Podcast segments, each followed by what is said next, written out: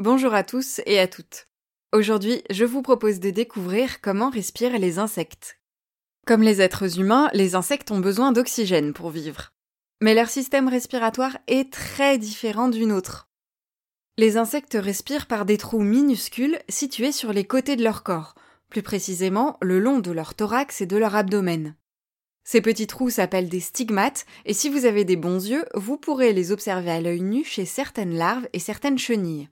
Ces stigmates sont reliés à un réseau de tubes appelés trachées, qui parcourent tout le corps de l'insecte, pattes et ailes comprises. Les trachées amènent l'air riche en oxygène directement aux muscles et aux organes de l'insecte. L'air chargé en dioxyde de carbone repart lui aussi à travers ce réseau et est évacué par les stigmates. Alors ces stigmates sont souvent beaucoup plus sophistiqués que de simples orifices. Par exemple, chez l'abeille, les stigmates donnent sur une petite entrée avec des poils qui filtrent l'air.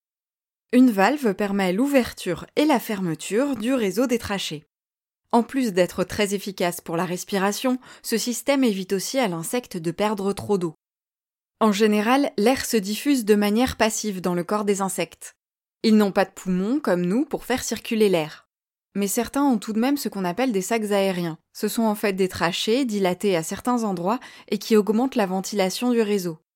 Alors attention, elles ont beau avoir le même nom que notre trachée à nous, les trachées des insectes sont très différentes. Elles sont en chitine, la même matière que la structure rigide qui recouvre leur corps. Ainsi, quand les insectes muent et se débarrassent de leur enveloppe, eh bien, ils se débarrassent aussi d'une partie de leur vieille trachée, laissant la place à des trachées toutes neuves. Quelques rares insectes se passent carrément de trachées et respirent par la peau, c'est le cas d'une majorité de colamboles et des larves d'abeilles.